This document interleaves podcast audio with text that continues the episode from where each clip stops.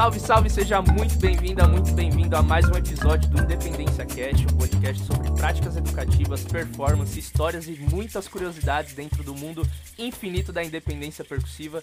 Eu sou o Daniel Alfaro e hoje eu tô com um cara que é uma referência para mim como professor, como percussionista. Eu conheci ele há faz ou menos uns dois anos atrás, lá na IMESP, ele foi fazer uma substituição pro meu professor, o Beto Angerosa, e aí conheci o trabalho desse cara, fui pesquisar, ó, tem disco autoral, toca com uma galera. Eu até peguei aqui uns nomes de pessoas que ele trabalha e já trabalhou, se liga. Luiz Melodia, Fafá de Belém, Balcanel Ensemble, Tânia Alves, Luísa, Luísa Posse, Leci Brandão, Daúde, Paulo Moura, Claudio Núcio, já tocou também com a Orquestra Jazz Sinfônica, Fernando Correia, Vinícius Dorim, e assim, também tem uma carreira e já passou por grandes nomes na música brasileira, esses que também que eu listei já são, mas esse renome de carreira internacional como Milton Nascimento, Ginga, David Lieberman, Diana Chur e outros e muitos outros. Atualmente também ele faz muitas viagens internacionais. Atualmente não, que a gente tá aqui na pandemia, mas tá sempre viajando o mundo inteiro e também levando o seu trabalho solo. Então, ó, hoje o papo é com ele, Emílio Martins. Dá um salve aí, querido. Salve, obrigado aí, Daniel, pelo convite. É sempre um prazer, cara. Você comentou aí, né, que a gente conheceu aí, né? É muito legal, assim, ver pessoas, assim. A gente, eu não considero que eu seja um, nenhum, nenhum, nada de responsável pelo que você é, mas só da gente ter se encontrado de alguma coisa que a gente falou alguma hora foi, né, te ajudou de alguma maneira, em algum, alguma dificuldade, alguma coisa, né? Você e mais algumas outras pessoas que eu tenho orgulho, assim, sabe? Que sei que, pô, é porque foi com mérito, mérito de vocês, mas de uma maneira ou outra, eu, o Beto, né, ou quem quer que seja, a gente estava lá em algum momento, né, te ajudando nessa sementinha que gerou, né, essa, essa, sua, sua carreira aí, muito legal. Pô, que massa, Emilhão. E, e realmente, cara, eu lembro que você apareceu lá numa época que eu tava estudando muito independência com o Beto.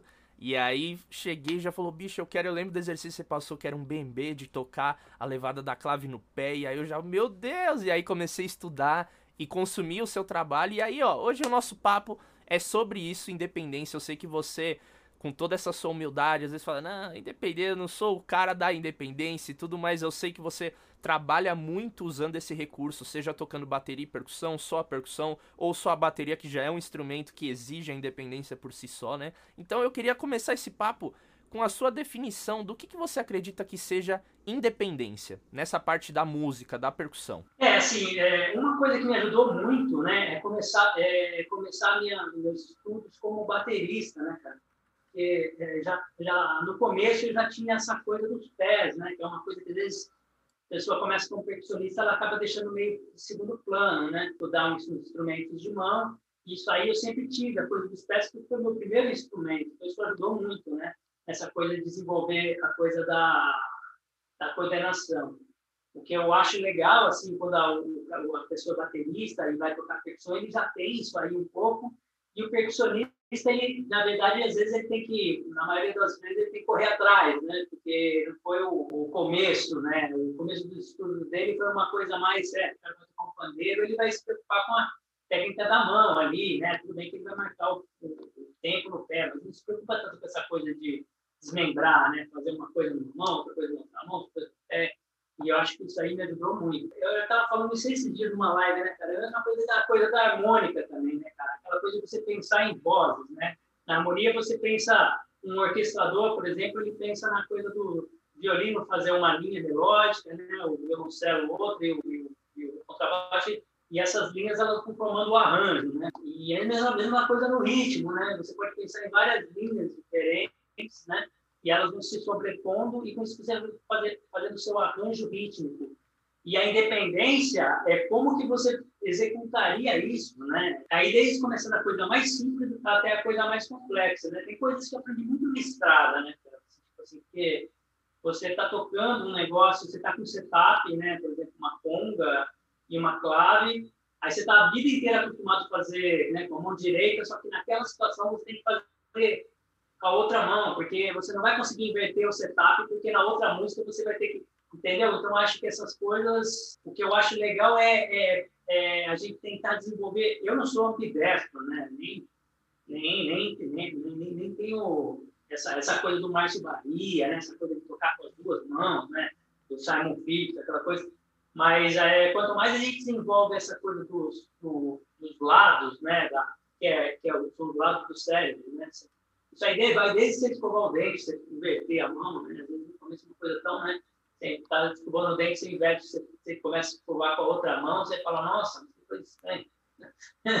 né? Às vezes acontece essas coisas, você está tocando super bem uma levada do jeito que você inverte, você, nossa, você fala, nossa, é, já experimentou pegar um pandeiro e tocar com invertido? É, parece, que né? parece que você nunca pegou o instrumento na mão, né? Então, acho que essas coisas aí forçam um pouco essa coisa do cérebro, e independência tem muito isso, né? Da gente desmembrar a capacidade cerebral de, de ouvir essas vozes separadas e passar para os membros, no caso, os dedos, no caso do pianista, mas é passar para o corpo aquilo, aquelas poli, né? Polirritmia, poli, né? Muitas, muitos ritmos juntos, né? Muitas claves, né? É, claves que é nada mais é do que um ritmo que se, que se repetem, né? Só que sobreposta, né? Eu acredito, para mim, o conceito é isso. Né? Mas, que massa, sim, sim, não, com certeza. E para você, na sua carreira, assim, você já tem anos de estrada, tanto como professor como percussionista profissional. E você lembra, assim, o primeiro contato que você teve com a independência? Porque, pelo que eu entendi, você começou tocando bateria e depois percussão, é isso? Isso. Tá. Isso. Aí, na, no caso da percussão, pensando alguém que, que esteja começando a sua caminhada nesse universo percussivo primeiro, né? A gente costuma, como você falou, tocar um pandeiro, aí tocar uma conga, tocar uma tabaque, tocar uma zabumba. A zabumba já vai te exigir uma independência, né? Que você tem um bacalhau ali e tudo. Mas como que foi o seu primeiro contato com a independência nesse mundo da percussão? Você lembra se foi tipo num contexto de trabalho, se foi um estudo? Você lembra qual foi a instrumentação, o setup que você estudou? É, eu sempre fui inquieto com isso, né? Eu lembro que uma vez, cara, eu, eu caí de paraquedas numa aula na Unicamp, eu nem não, não sou formado na Unicamp, mas eu conheci comovente uma aula do Gramani lá né? Ele estava dando aula lá. É, quem não conhece o Gramani é um cara, né, um gênio, né? Tem um monte de vídeos aí, até hoje a galera que é um, né, um cara que inventou um método assim, e eu fui ver uma aula dele. E o mais legal da aula era depois da aula, né, que a gente chegou para conversar com ele falou, não tem mais isso aqui. E ele começou a fazer aquelas coisas do livro, cara, mas para ele era um negócio tão natural, assim, né, tão... E o cara era violinista, né, e eu falava, nossa, como é que vai passar isso para eu ficava imaginando, né? Pô, imagina passar isso para instrumentos de ritmo, né? Porque o que ele está fazendo é ritmo, né? Aí, isso aí, quando ele ainda estava meio que lançando aqueles livros dele, faz muito tempo isso aí, cara. Você foi começo dos anos 90, uma coisa assim, não lembro exatamente. Eu fui com um, amigo meu que era, estudava lá na faculdade, me levou lá, ah, conheceu um cara, aí, um cara maluco, tudo. Né? Todo mundo achava, as pessoas na época não entendiam muito ele, né, cara? Ele é um cara tão, não à frente, né, do negócio todo, que hoje as pessoas estão começando a entender, quer dizer, né, tentar entender a, a genialidade dos livros que esse cara escreveu, mas na época as pessoas não entendiam muito. Falavam, ah, maluco lá, sabe? Tipo assim, sabia que era muito muito poderoso aquilo, mas achava meio, meio estranho. Assim. E era. É. Aí eu fiquei louco com isso aí, cara. Aí depois, quando eu fui estudar com o Ramiro Mussoto, Ramiro era muito dessa coisa de estudar. Assim. Ele, ele é um cara que me apresentou, por exemplo, esse negócio que eu te passei, por exemplo, muita coisa eu peguei do Ramiro, cara. Essas coisas de, daquela coisa afro lá que eu te passei com as claves, né? É, o Ramiro se ligava muito nessa coisa já quando ninguém estudava essas coisas, ele já estudava todas as coisas de candomblé, todas as claves, ele já tinha escrito tudo, era super de CDF, escrevia todas as coisas. É, nunca tinha visto isso, né? Então eu comecei, aí eu comecei a perceber que como baterista e no universo da percussão não tinha na época não tinha, não tinha muito, não é que nem hoje, tem muita gente que toca bateria percussão, na época não pouco. Falava, nossa, eu posso ajudar, posso contribuir de alguma maneira com meu conhecimento teórico né, de bateria, porque eu comecei estudando aquelas coisas de caixa clara, né, aquelas coisas. Então, eu tinha até uma, uma certa facilidade de leitura rítmica, coisas assim. E eu via que tinha muita coisa no ar, assim, que, não, que ainda era muito, né, não tinha muitos livros, né, até hoje não tem. Tem, mas naquela época não tinha nada. Aí, tipo, eu, eu meio que, pô, eu posso começar a escrever essas coisas. Aí comecei a escrever um monte de coisa. Aí tinha uma época que eu escrevi umas coisas para revista lá, para Batera, lembra? Batera, Modern, Modern Drummer, escrevi umas coisas. Mas eu sempre fui dessa, dessa coisa de, de. Como uma das primeiras coisas que eu aprendi muito cedo foi ler partitura, escrever para mim era muito, muito fácil isso aí. Então, eu, tudo que eu via de ritmo diferente, eu queria escrever. Assim, meio isso. Que massa. Então foi esse primeiro contato até, assim, digamos, transpondo ideias rítmicas, as vozes de ritmos da percussão para essa partitura, e aí você depois começou a experimentar essa sobreposição, né? De colocar, pô, eu tô estudando aqui na minha mão uma levada do, do Gun e aqui do atabaque. Aí depois eu lembro que eu transcrevi um negócio. Foi mais ou menos esse registro que você foi fazendo, porque isso é interessante você falar esse, esse comentário da, da partitura, porque é um recurso que eu vejo que no universo da independência ajuda muito, né? Quando você quer, por exemplo, traduzir um ritmo para uma independência, para um setup que setup qualquer que seja, pode ser um setup tradicional, você vai tocar Ijexá, você vai ter atabaque, o gogô, tal, como também você pode criar outro setup, mas quando você tem isso escrito das vozes de cada, o atabaque Lé faz isso, o Rumpi faz isso, umas frases do Rum aqui, a levada do Gans, você já consegue ter aquele visual, né? O quanto que você acha que na independência ajuda esse recurso do visual? Né? Porque você pode muito bem ter na cabeça todas as vozes e ficar ali estudando, mas você acha que a partitura, ela, tipo, não que é um atalho, né? Mas ela ajuda a compreender mais fácil todas aquelas vozes e entender onde estão os pontos de encontro, tudo? Ou é uma coisa que você teve isso por um, durante um tempo e agora você já sai só tocando, enfim? É, eu, eu assim, eu, eu assim, eu, eu tento não me prender muito. Eu acho que a partitura, ela, ela esclarece, né? Às vezes tá com uma dúvida de um pedaço, como é que é? Você olha, você vê onde cai ali, ajuda muito. E pra, principalmente para não esquecer as coisas, né? Você está lá registrado. Mas tudo que eu estudo, assim, eu sempre vou meio que decorando as vozes, entendeu? De cabeça, porque eu acho que as coisas saem mais. É, eu tento não. Depois que eu. Que eu isso aí para tudo, assim, sabe? Depois que eu, que eu, eu tento tirar a partitura da frente e sair tocando com as coisas que vêm para a cabeça. Eu acho que aí as coisas mais. É, você interioriza melhor, né? A coisa de você ficar lendo, né? mais uma música popular, né? É uma coisa que eu acho que se você tem interiorizado, você vai conseguir é, você vai conseguir fazer uma performance mais, mais musical, assim, né? Não sei explicar, não ficar tão cerebral, né? Então, né? Apesar que é um desafio para sempre para gente, né? Porque eu também, na vida profissional, assim, eu tive já muito que fazer muitos trabalhos lendo prima e tocar, e isso aí, né? Isso aí está inserido a coisa de você ter que tocar e ter que tocar interpretando, entendeu? O, cara, o ouvinte não quer saber se você está lendo, ouvir a música que você está fazendo o, diretor que te chamou, o diretor musical, ele quer que você toque, né, interprete a música, não quer saber se você está com dificuldade na leitura, né? Então é, então é, mas é por isso que é o estudo, né? Por isso que a gente estuda muito leitura, assim, que é para desenvolver essa, essa capacidade de você já leu tanto aquilo, você já consegue fazer aquilo, já tem uma facilidade que você já consegue tirar um pedaço do seu cérebro para colocar na música, né? Para colocar uma, uma, frase num lugar legal, musical e coisas assim, como se você não estivesse lendo. Né? Porque quando a gente toca uma música que já está tudo... Uma música que eu falo é, pode ser um, um exercício desse que você está falando de polirritmia, por exemplo. Quando você toca isso, já está tudo na cabeça, já, tá, tudo incorporado, é muito mais fácil. Né?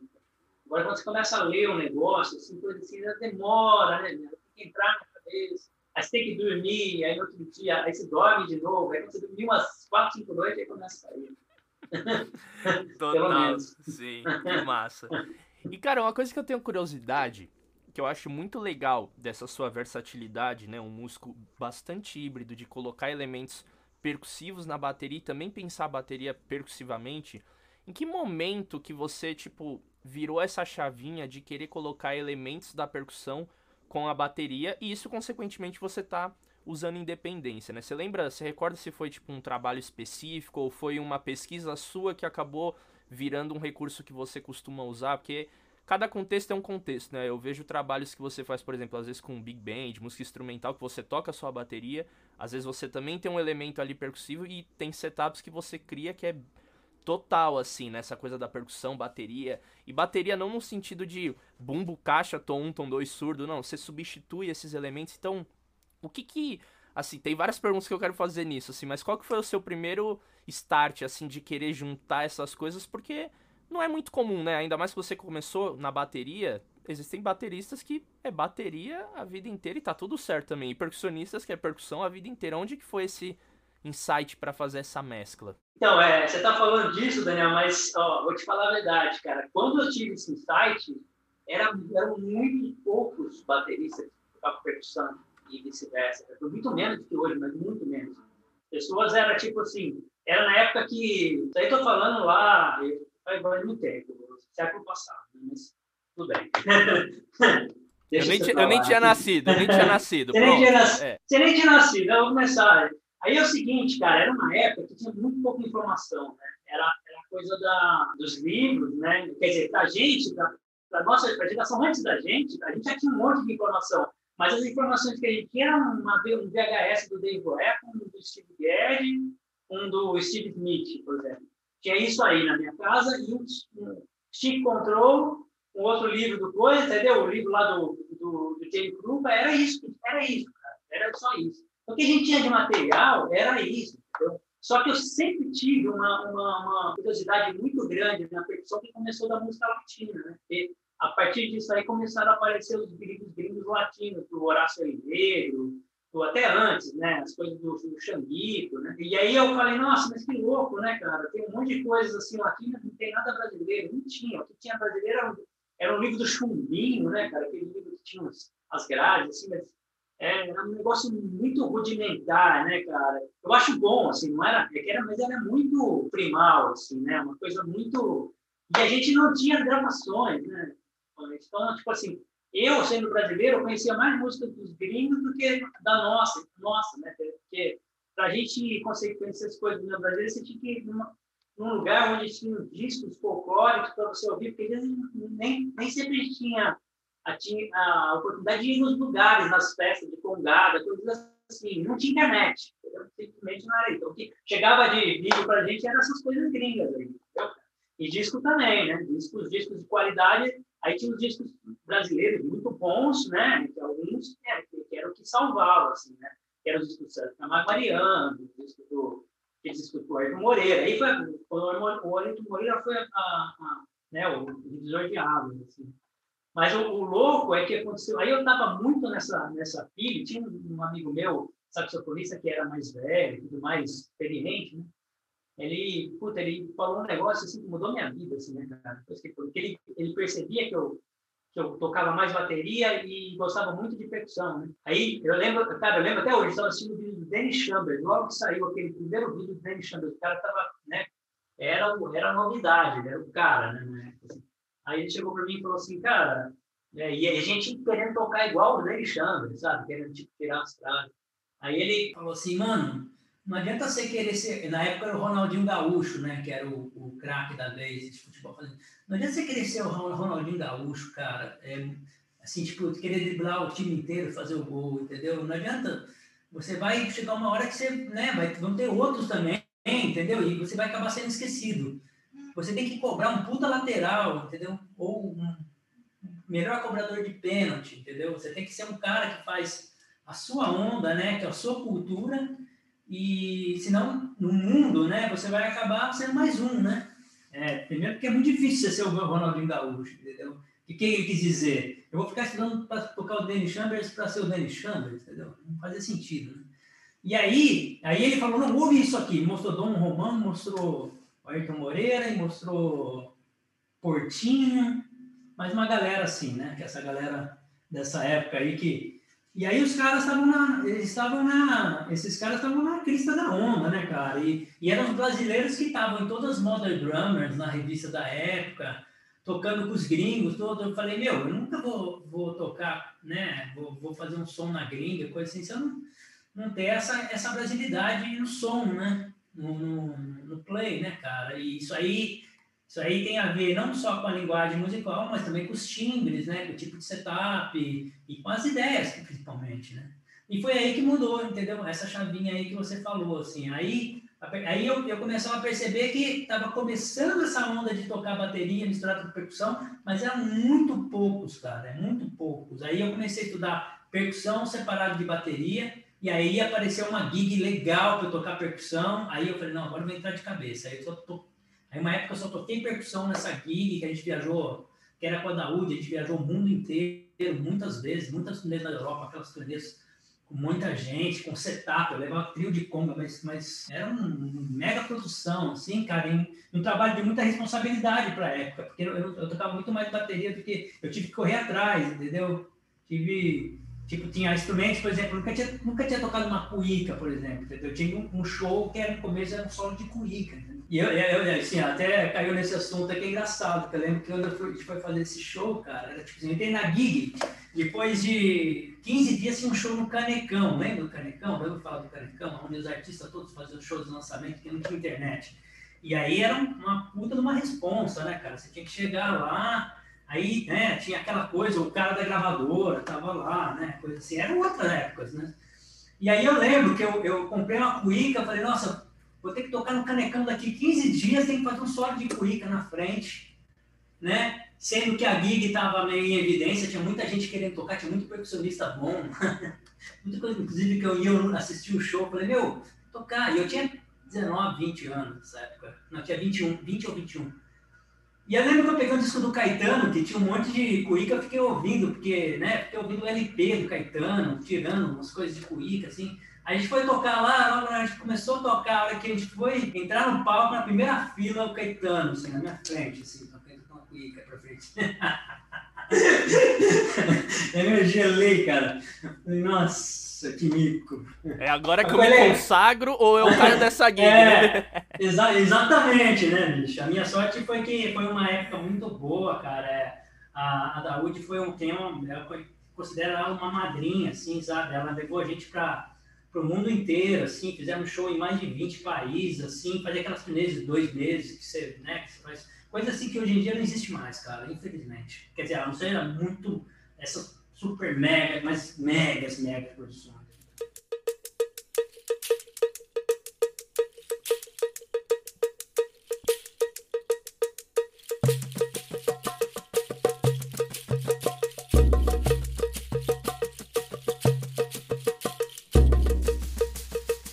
trabalhos que você destaca depois, né, com, beleza, estamos aí, linha do tempo, né, 21 anos, você novinho, ali, sangue no olho, estudando 24 horas por dia, setup, várias bolhas, calo na mão. Você lembra, assim, em que momento, ou não em que momento, né, mas você percebeu que a independência, né, olhando agora um pouco da sua trajetória, ela te abriu portas para trabalhos que você fez e que você faz? Então, tipo, você lembra. Se você quiser citar algum caso, alguma coisa do tipo que. É sempre assim, né? A gente vê o que tô começando, né? A minha carreira, eu vejo que é muito disso. Um cara vê você tocando, pô, vamos chamar o Dani, que o Dani. E aí, daquele trabalho, alguém vê, pô, vamos já. Eu, eu acredito muito nesse, nessa bola de neve. E todas as pessoas que eu tô conversando aqui, eu percebi um pouco disso, assim, sabe? Dessa coisa de um trabalho vai puxando o outro. E eu vi que a independência, né, como é o assunto aqui do nosso, do nosso podcast para muitas pessoas abriram portas, sabe? De, tipo, ver o cara ali tocando várias coisas e falar, pô, cara segura ali a onda tal. E essa questão de às vezes fazer, como você falou, turnê, tudo não. É, as produções para fazer uma turnê com 40 pessoas, enfim, pensando na, na, na, banda, né? No sentido de cada vez mais as coisas estarem mais enxutas. Então, é muito raro, digamos assim, ter uma gig, ter um batera e dois percussa. Ou batera e percussa. Às vezes é só o percussa, às vezes é só o batera. Então, você sabe listar assim, alguns trabalhos que, graças à independência, essa coisa da polirritmia, de ter esse setup da bateria, da percussão, você conseguiu assim conquistar e vem conquistando? Ah, com certeza, né, cara? A coisa dessa coisa que a gente está falando da independência, ela nasceu disso, né? Ela nasceu da, da, da, diminuição de músicos e você ter que fazer duas, três, quatro funções em um cara só, né? Isso aí eu estava conversando com o pessoal na época que eu estava estudando na Bahia, eles falavam isso, falavam, ó, a levada inicial é essa, mas tinha uma outra voz que era essa. Então esse, esse percussionista caiu, não deu para levar ele numa viagem. Por exemplo, não tinha cachê. Aí então você toca essa e. E, assim foi, a coisa nasceu disso, né, cara? E de trabalhos que tem vários, cara. Por exemplo, ó, um que agora me veio na cabeça, por exemplo, tem dois, dois artistas, que é a, a Luísa Posse e a Tânia Alves, que eu fiz sub do Ramon, é porque o Ramon, Montagner, né, que é um monstro aí, ele toca essa, essa onda de bateria e percussão. Então, na, nessa gig precisava disso, né? Precisava de um cara que tocasse essa coisa que é, tinha grande parte do show que precisava dessa hibridez, né? Essa coisa híbrida de tocar as duas é, coisas ao mesmo tempo. E ele lembrou de me chamar por causa disso, né? Se, talvez se fosse só um baterista, ele teria mais um leque de um monte de outras pessoas para chamar, né? Mas ele, no caso, ele me chamou porque eu falou, nossa, ele lembrou, falou, nossa, o Emílio pode, pode fazer esse trabalho porque tem essa coisa de percussão e ele faz essa onda aqui, ele consegue tocar é, essa coisa de, da coordenação, né, de tocar um, um ritmo aqui e um detalhe no bongô aqui, por exemplo. Entendeu? Mesma coisa da Tânia, né? É, essa coisa da Daúde, apesar de eu tocar só percussão na época, também teve muito isso, porque tinha muitos samples, cara, é, que a gente dobrava, né? E ela queria muito que fizesse duas ou três coisas, assim. Então, é, foi uma época que eu estudei bastante também, essa coisa, apesar de não ter nada tão complicado, não era complicado, mas você tinha que tocar os timbres certo, na hora certa, né? Foi a primeira vez trabalho de disciplina mesmo, que eu precisei tocar bem em cima de uma base eletrônica, era tava muito tava muito na moda nessa época, é, é esse tipo de coisa, né? É, da música pop, assim, né? Essa coisa. E depois disso, cara, muitas coisas, principalmente de gravação também, né? E também de, de shows, cara, de, de, trabalhos que eu, que, eu, que eu acabei fazendo, fazendo essa coisa. As pessoas me chamavam, por exemplo, nossa, eu lembrar agora de cabeça, cara, tem muita, muita. Trabalho do Claudio Nucci, por exemplo, que é um cara que canta super bem, que era uma coisa híbrida, assim, né? Que não era nem, nem percussão nem bateria, que era uma coisa, né? Carlos Careca, nossa, tem muita gente, cara. Muito, muitos trabalhos que eu fiz foram nessa, nessa coisa é, de, de, montar um setup alternativo, né? De sons diferentes, de coisas assim. Teve muitas dessas situações aí. Uhum. E nesse... Aquele trabalho que eu fazia com o da Lua, né? Por exemplo, Sim. o lado da Lua, era uma coisa que ali precisaria mesmo de um baterista para fazer aquela função, né? Porque era uma função de groove, né? Muito forte de groove. A diferença é que em vez de eu fazer o, o, o bumbo no pé, eu fazia ele na mão, né? E que era no surdo, só que exigia uma, uma coordenação ali, né, e uma, uma, uma, exigia é, uma coisa que você tinha que segurar o ritmo para a galera e ainda fazer umas coisas de coordenação que até mesmo para mim que sou baterista era completamente ao contrário, né? Eu demorei, tinha que dar uma malhada para fazer, né? Aí depois fechou com o Jair Rodrigues, foi, puta, foi uma época também muito legal, assim, né? E coisas na Europa principalmente, né? Coisas na Europa teve eu tenho uma turnê que eu fiz há um tempo atrás lá na Finlândia, lá na Suécia, que eram com os músicos escandinavos, que eles tocam coisas muito ímpares, né? Os compassos malucos, assim. E teve coisa lá que eu tive que tocar 5 com 7, né? É, que era muito desafiador, né? Porque você faz aqui, tá, tá, tá, tá, tá, tá, você faz assim, 1, 2, 3, 4, 5, 1, 2, 3, 4, 5, 1, 2, 3, 1, 2, 3, 4, 5, 6, 7, 1, 2, 3, 4, 5, 6, 7, 1, 2, é, um tá 7, o outro tá 5. 1, 2, 3, 4, 5. 1, 2, 3, 4, 5. 1, 2, 3, 4, 5, 6, 7. 1, 2. Aí dois outros. Mas doideira assim. E aí era, e eu tinha que fazer essa função, porque o, a, os caras eles eram malucos com arranjo, então a, tinha uma metaleira fazendo esses, esses sete. E o 5 era junto com o baixo e com o bumbo, por exemplo, entendeu? Então eu eu meio que fazia uma ligação entre eles, né, as coisas assim, mas aí já é uma música mais experimental, né? Então, ela, a, é, é, legal falar disso, cara, essa pergunta sua é ótima, porque essa coisa da, da, da coordenação, né, que a gente está, esse papo que a gente está falando, eu já falei de vários estilos diferentes, né, e todos eles estavam presentes, né, desde o mais, né, mais malucão, que é isso daí que eu estou falando agora no final, desde uma coisa mais pop, né? Como, e desde uma coisa meio eletrônica, né? E também em outras né, circunstâncias que eu precisei ser mais um, um, um baterista percussionista mais baterístico e um baterista percussionista mais percussionístico, entendeu? Você depende de cada, cada situação, né? E essa coisa de, de mudar também, assim, de virar meio multi-homem e, e, se adaptar às situações, tentar contribuir o melhor para cada situação é o grande desafio, a coisa que eu mais gosto. Nossa, que demais aí, que inspirador ouvir tudo isso, porque justamente Legal. às vezes a gente. É, existem essas referências, né, de pessoas que são é o multi-homem, é o povo em um determinado estilo, um determinado gênero. O cara desenvolve um setup, fica fixo naquilo ali e incrível e a gente tem diversos exemplos de percussionistas que são assim, né, bateristas também que colocam elementos percussivos na bateria. Mas você comentou aqui de diversos trabalhos que você fez que não necessariamente você tinha já um kit tipo duas congas, um derbaque, dois pratos e um reco-reco. Esse é o teu setup que você levava em tudo quanto era canto. Então, falando nessa questão de montagem de setup, que também é um assunto que, putz, dá margem pra gente falar muita coisa.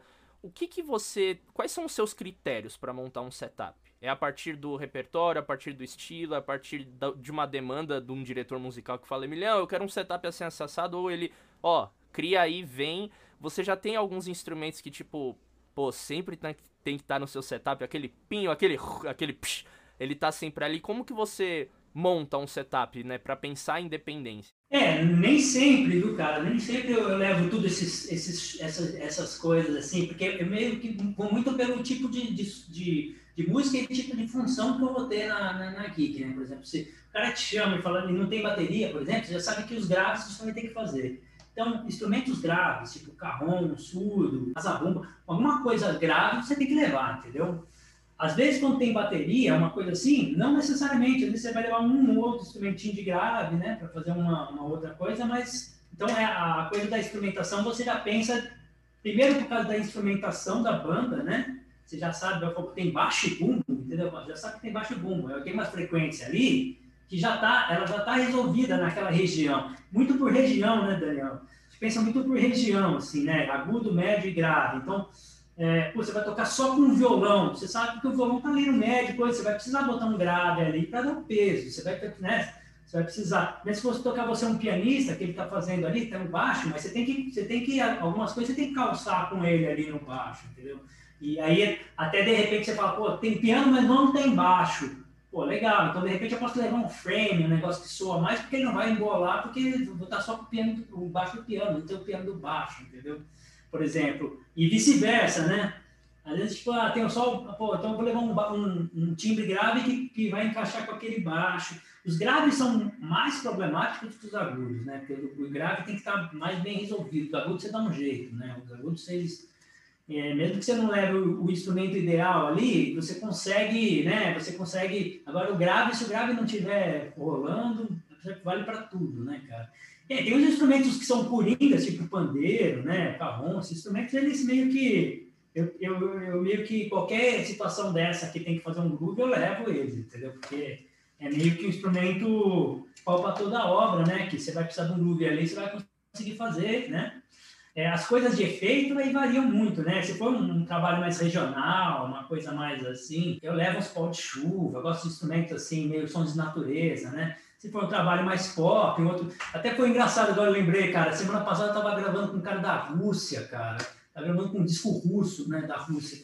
E eu, eu mandei uns efeitos pro cara lá e mandei um pau de chuva para ele, né, cara?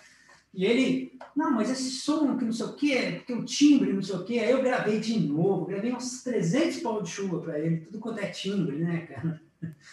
Aí ele falou, não, mas esse som, o cara não entendeu, entendeu? Porque eles não estão acostumados com isso lá na Rússia, né, cara?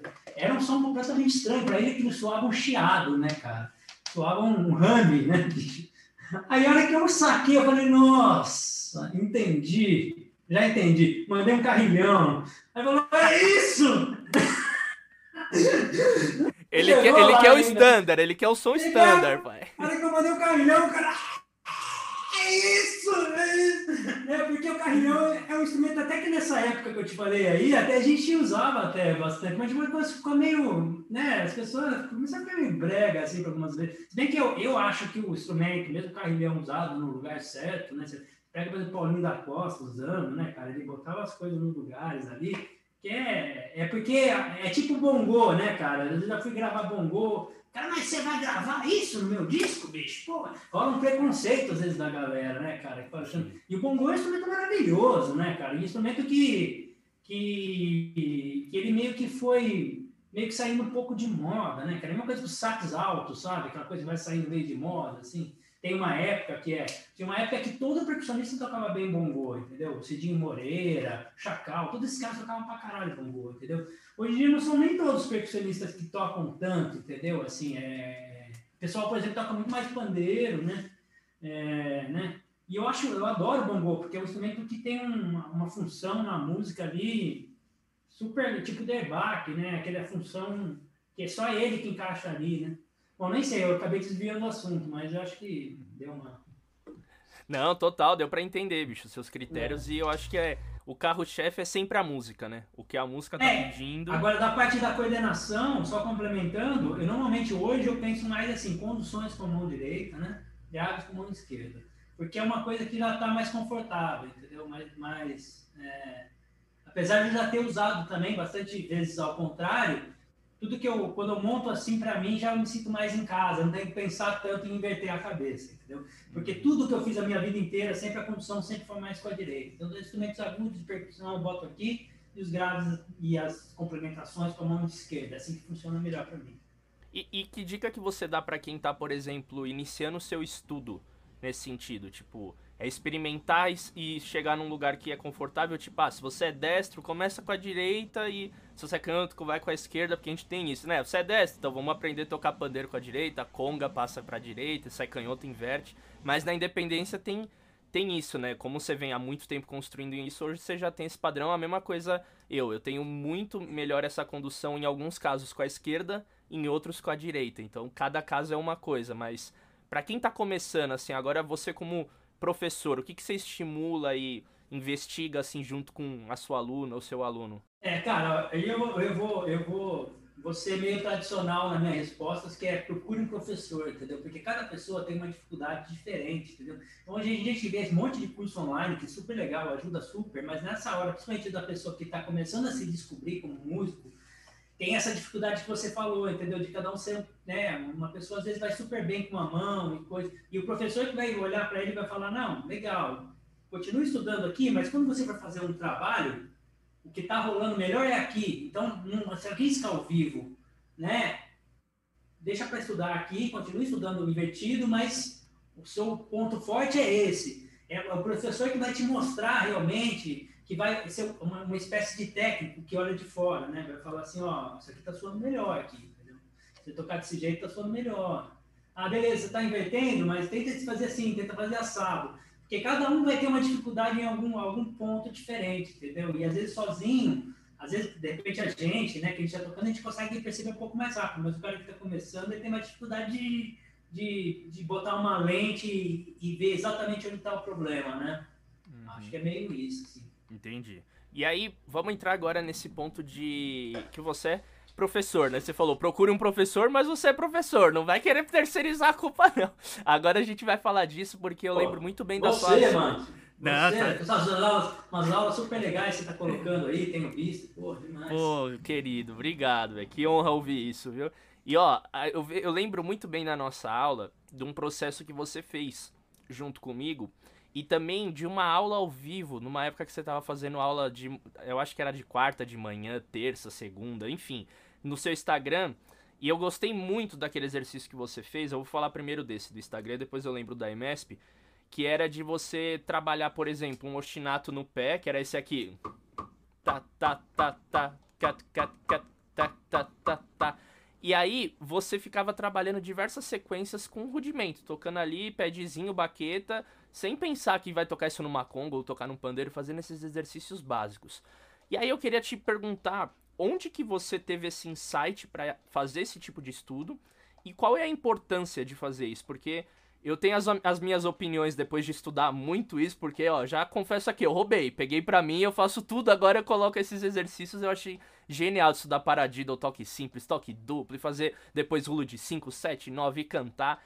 E eu vejo que, assim, eu quero ouvir a sua opinião primeiro, porque para mim, nossa, o mundo hoje está sorrindo mais feliz, sabe? Depois que eu faço esse tipo de estudo, do que aquela frustração de você querer estudar uma independência e tipo, pô, não sai nada. E eu, eu até meio que considero que é um exercício mecânico, técnico, assim, tipo, preliminar para você sair. E qual que é a importância para você? Tipo, você usa isso, assim, no teu dia a dia, ou é mais um, um recurso que você aplica com seus alunos, ou Quais, qual é a importância desse tipo de estudo, né, para você na independência? Cara, isso aí é um estudo que eu sempre fiz e depois o engraçado foi o seguinte, é, assim, eu, fiquei um tempo, né, sem estudar esse tipo de coisa, assim, e, e, por causa daquela coisa que eu falei lá no começo da música latina, lembra que eu falei? Aquela coisa do, né, de começar a estudar música latina.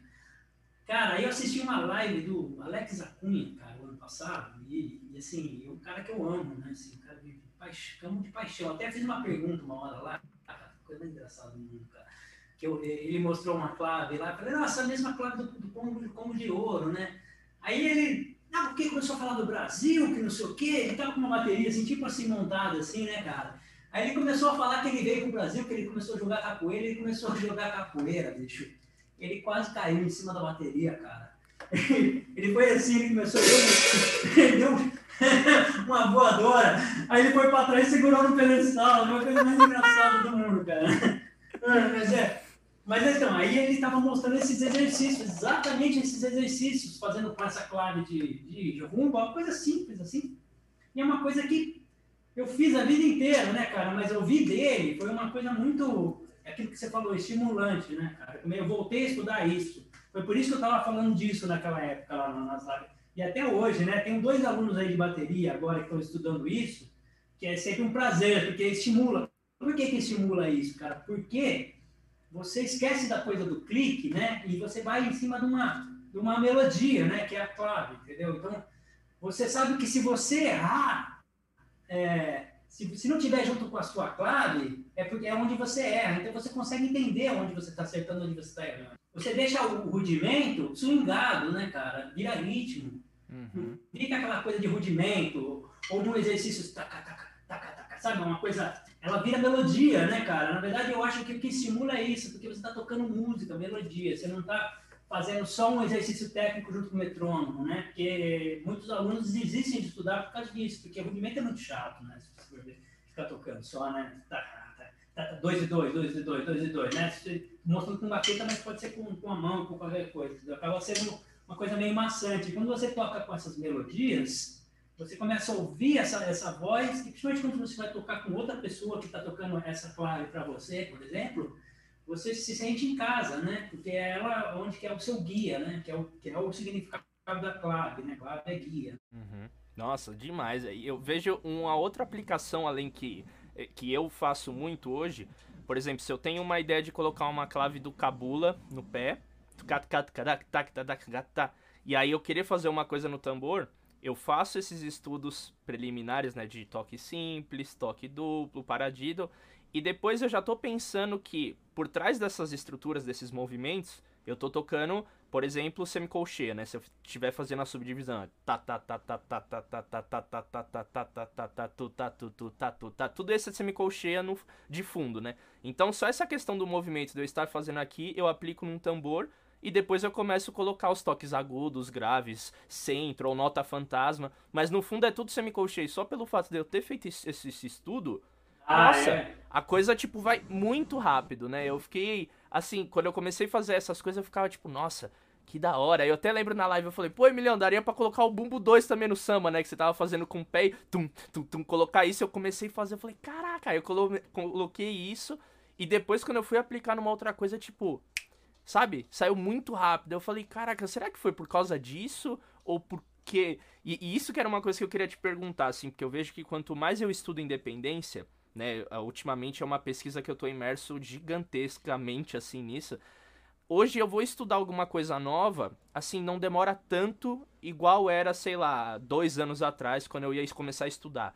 E você já tem uma bagagem de anos, assim. No teu processo de tirar uma independência, você tem alguma coisa que é tipo. que é lei, assim, que você faz antes, ou só pelo fato de você imaginar as linhas? Por exemplo, você canta uma das linhas enquanto toca. Como que é o teu processo para é, tirar uma independência, às vezes pode. Você já estudou um monte de coisa, às vezes você.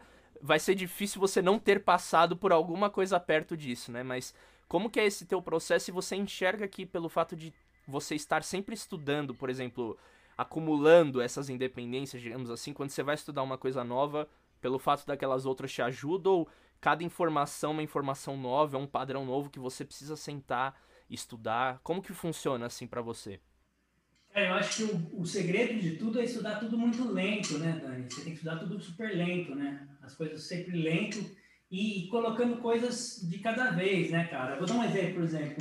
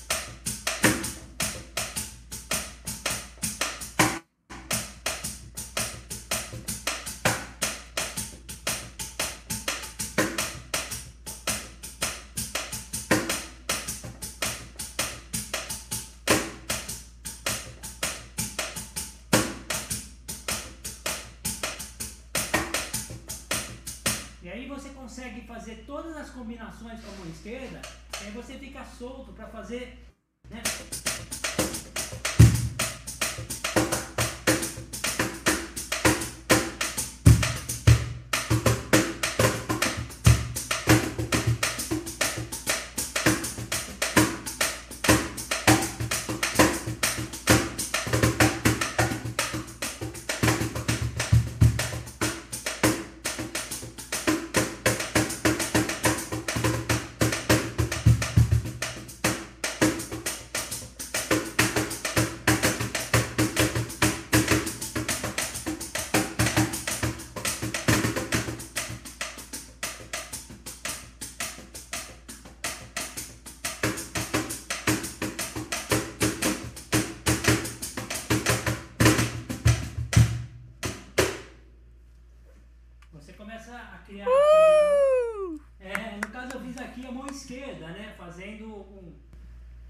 Estudei todas as variações possíveis com a mão esquerda.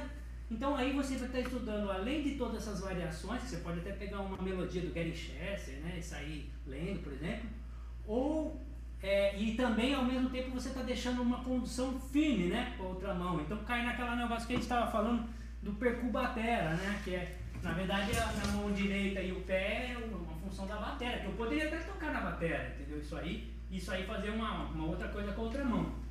Mas, e, e aí, entendeu? Aí, aí investe, né? Aí faz todo o processo, mas é, o lance é, é, Aí vai ficando gostoso de estudar, né, cara? Porque, mas você percebeu como eu comecei lento? Eu fiz lento primeiro, fui fazendo um por um, dando um espaço, né? Isso eu falo bastante para os alunos também. Às vezes as pessoas, porra, mas eu não consigo, isso é muito difícil. Cara, começa lento e dá um espaço, né? Faz uma notinha, relaxa a sua cabeça faz outra notinha, aí você começa a emendar, né? Ah, consigo, eh, você está conseguindo fazer uma, uma levada e você não consegue fazer essa clave aqui, por exemplo. Ah, não consegue fazer? Faz. Né? Agora você põe mais uma notinha. Aí você põe a terceira. Né? Não adianta querer fazer já tudo, né? Pode começar com uma notinha ou outra, né? No lugar certo ali. E, e, a cabeça, quando a gente está começando, a cabeça ela precisa desse silêncio né, no começo, que é para a gente processar. Né? O cérebro ele não é máquina, né? as pessoas têm que se lembrar disso. Né? A gente está numa época de máquinas, mas o cérebro ainda a gente ainda é, é roots. Total, bicho.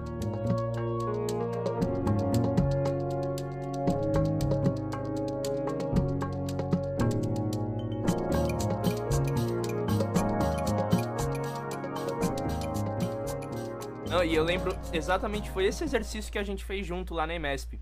Eu, eu mantendo a levada na conga e você, ó, ao invés de colocar, tipo, a levada tac, tac, tac, tac, tac, tac, tac, tac, tac, porque tinha esse tá, tá, e aí a minha técnica também de pedal na época, enfim, horrível. Aí você falou, faz só tac, tac, tac, tac, tac, tac, ou tac, tac, tac, tac, tac, tac, tac. E aí a gente foi construindo isso, aí eu falei, caraca, pode crer, porque eu acho que essa frustração de querer já colocar todas as informações, todos os elementos rítmicos no momento que você está estudando. E, e, é interessante que você agora fez o tchá, tchá, tchá, tchá, tchá. Se você só estudou isso aqui, você tá ali focado em querer tocar a clave 3, 2, tudo, mas só esse tchan, tchan. Isso daqui já é uma baita levada para você usar.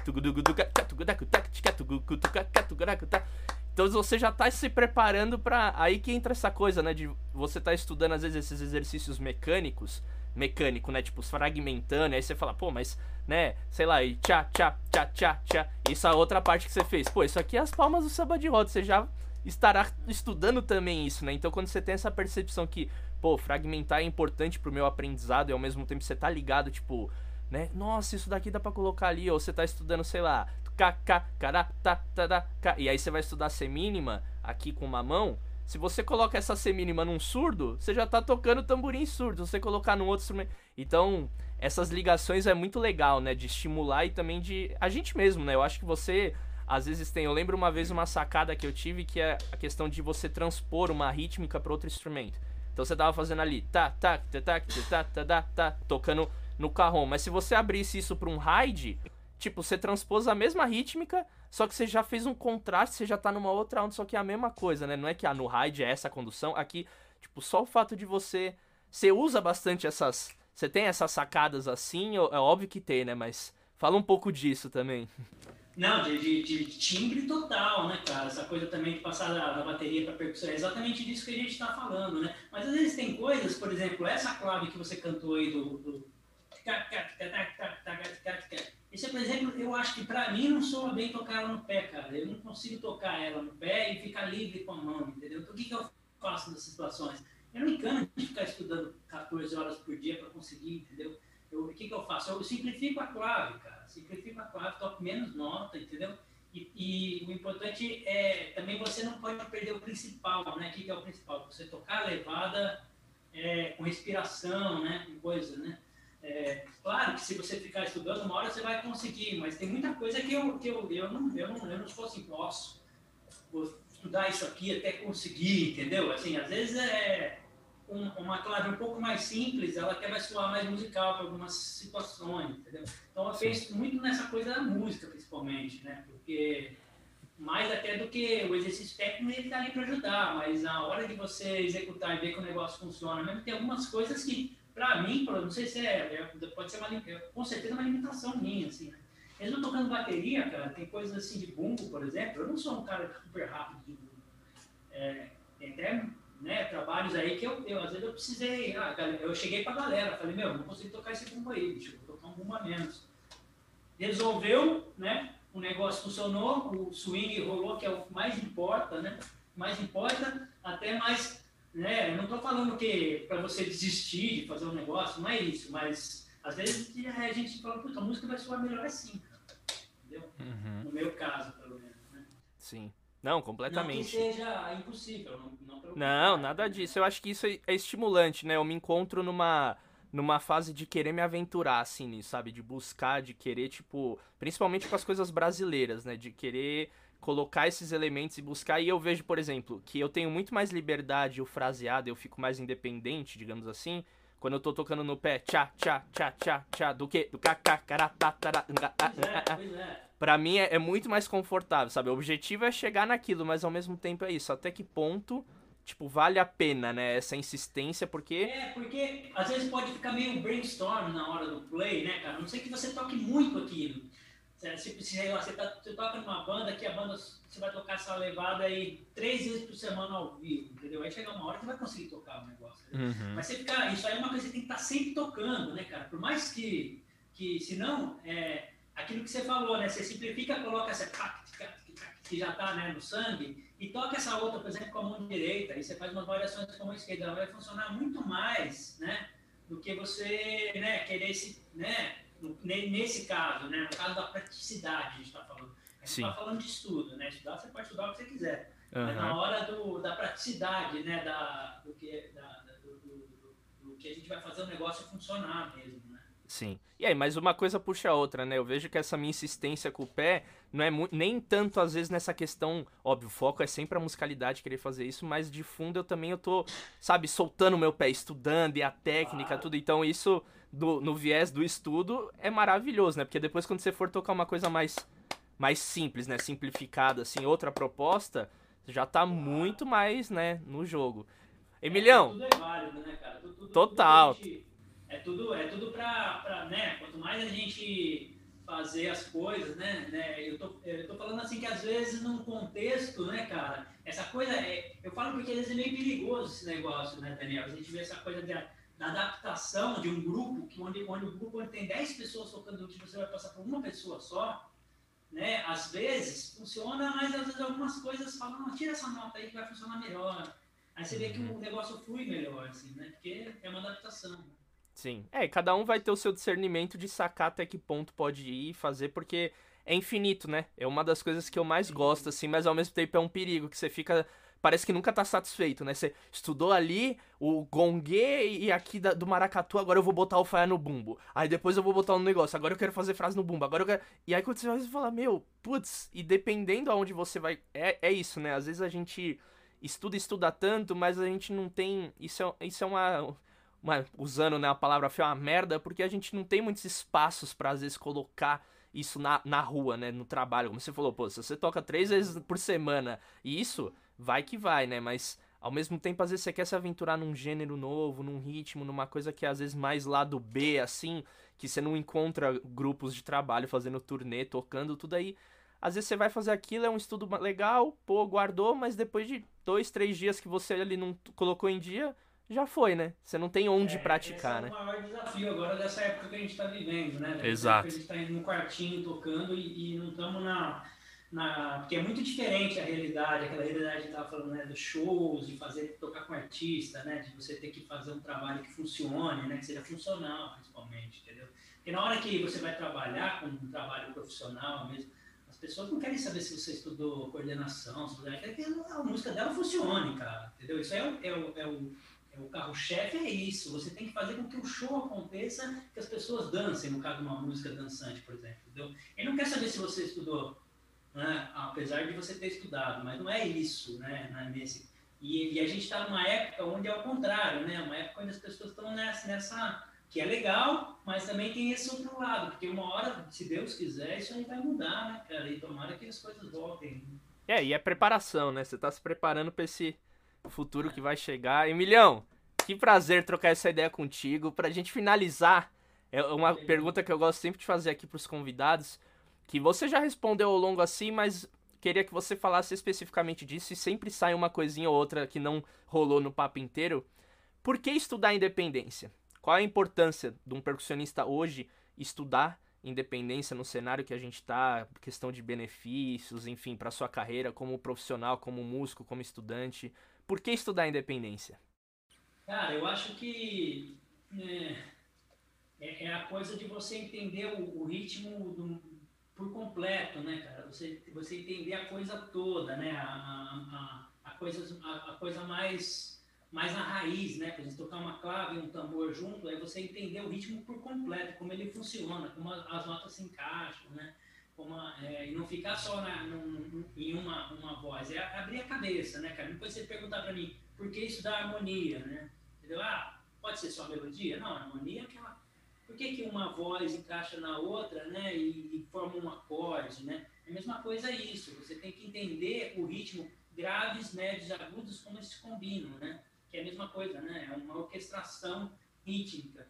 Eu acho que percussionistas, bateristas principalmente, né, é, é, uma, é, é, no, é a nossa, é a nossa uma, uma, uma coisa mais importante para a gente estudar. E eu recomendo para todo, todos os instrumentistas, né? não só bateristas e percussionistas, mas você não precisa ser um expert, mas tipo assim, tocar algumas coisas de sobreposição rítmica, entender é, coisas de, também de precisão rítmica, né? de, de conseguir fazer duas vozes, né? uma, uma, um dois e três. Eu acho que isso aí todo músico tem que, tem que saber pelo menos o básico, né, cara? Porque seria uma coisa elementar em qualquer música, principalmente na música popular e na nossa música nem se fala, né? Uhum. Música latina, música que veio da África, né? Aquelas coisas, tudo em cima disso. A coisa nasce daí, né? Que lindo, velho. É isso, gente. Emílio Martins. Emílio, onde que a gente pode encontrar mais o seu trabalho? Site, rede social? Fala aí onde que o povo que tá te ouvindo, que nunca conheceu o seu trabalho, seus discos, onde a gente pode encontrar? Cara, eu tô em todas as redes sociais, quer dizer, menos Twitter, mas eu tô no, no, no Facebook, no Instagram, quem quiser entrar lá. Tem no, no YouTube, tem um canal lá, tem alguma, algumas dicas lá, é, é, dicas de percuteria, que a gente fala muito desse assunto aí que a gente está falando. Tem umas coisas de iniciante, tem umas coisas que não são tão iniciantes, mas estão lá também. Fora das coisas dos trabalhos, né, que eu posto lá, as coisas dos meus shows, eu fiz agora um negócio pelo, pelo PROAC, com, com a minha banda, que foi super legal umas músicas novas, composições minhas, assim, também de meus parceiros, amigos. E está sendo muito legal. E estou dando aula no SESC, através do, aulas online pelo SESC, pela uma, uma, uma, escola da Suécia também. E vou começar agora com outra escola aqui de São Paulo. É, e também aulas particulares, né? E, e, é isso, cara. Quem quiser entrar em contato aí, tá fácil. Me acha aí todas as. Maravilha, é isso, gente. Então acabou mais um episódio do Independência Cast. Semana que vem tem mais. Se você ainda não segue aqui o nosso podcast na plataforma, clica aí no botão seguir no nosso canal do YouTube. Não se esqueça de se inscrever no canal. Deixa aí algum insight que você teve com a conversa. Chama o Emílio, o cara é sangue bom, braço aberto. Tem bastante conteúdo aí também sobre independência, fortalecendo esse universo da percuteria, da polirritmia. Então é isso. Até semana que vem. Muito obrigado. Axé. Obrigado, obrigado Daniel.